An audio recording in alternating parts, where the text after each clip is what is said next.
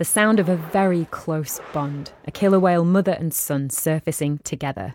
Because in orca family life, offspring stay by their mother's side into adulthood. But sons are particularly dependent on their mums.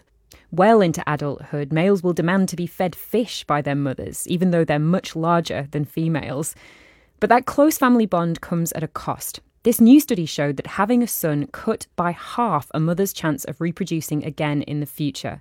The scientists believe that mothers invest so much of their energy and effort in their male offspring because the biggest, oldest ones tend to father most of the new calves in a killer whale pod. As well as providing an insight into the complex, close knit lives of these marine mammals, the findings could help us protect them. Understanding how much it costs to raise the next generation of orcas is an insight into what these mammals need to survive.